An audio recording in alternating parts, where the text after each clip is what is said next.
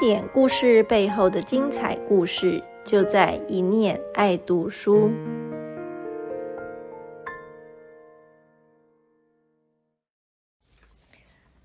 嗨，大家好，我是一念出版的小瓜。这次要来跟大家聊的作品是史坦贝克的《查理与我》。这本书出版于一九六二年，是一部游记。写的是史坦贝克花了两个多月的时间，开车横跨美国三十八个州，一路上所看到、听到、经历到的点点滴滴。书出版之后，很快就登上了《纽约时报》畅销书第一名，也在畅销书榜上待了长达一年之久。其实这真的不是什么新鲜事，因为史坦贝克的书老是被书评人骂，但是都很卖。而且书呢，不止在他活着的时候很卖。以查理与我来说，这本书已经出版五六十年了，现在在全球最大图书分享社交平台 Goodreads 上面还名列最受欢迎旅游书的第八名，还有超过七万人把这本书列入待读书单，可见它的魅力呢，经过这么多年一点都没有消退。那这次小瓜就要分七集的 podcast，从不同的面向来切入读这部作品。相信大家呢，在听完这几集 podcast 之后，会对史坦贝克这个个人，还有对六零年代美国的政治、文化、种族议题有更多的认识。而且，虽然说是六零年代美国，但是他在书里提到的很多现象和问题，依然是我们现在非常熟悉，也非常切身相关的。以上是前言，现在呢，我们就来切入正题，从史坦贝克个人开始说起。他为什么会展开这一趟美国之旅呢？史坦贝克他是在一九六零年九月的时候启程的，那年他六十岁，健康状况并不是太好。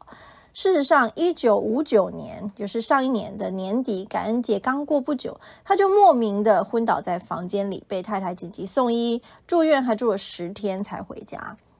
据他自己所说，其实他是有濒死经验，就是在昏迷的时候呢，他看到一扇门，然后他知道呢自己走过去，他就跟这个世界拜拜了。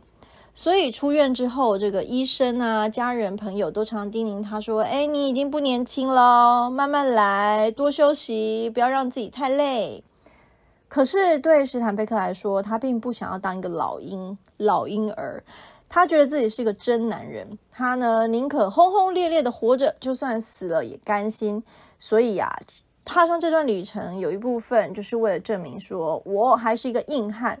如果开车横跨美国真的超乎我的负荷，那我死了算了，我也该走了，就干干脆脆的下台一鞠躬吧。好，所以健康因素是原因之一。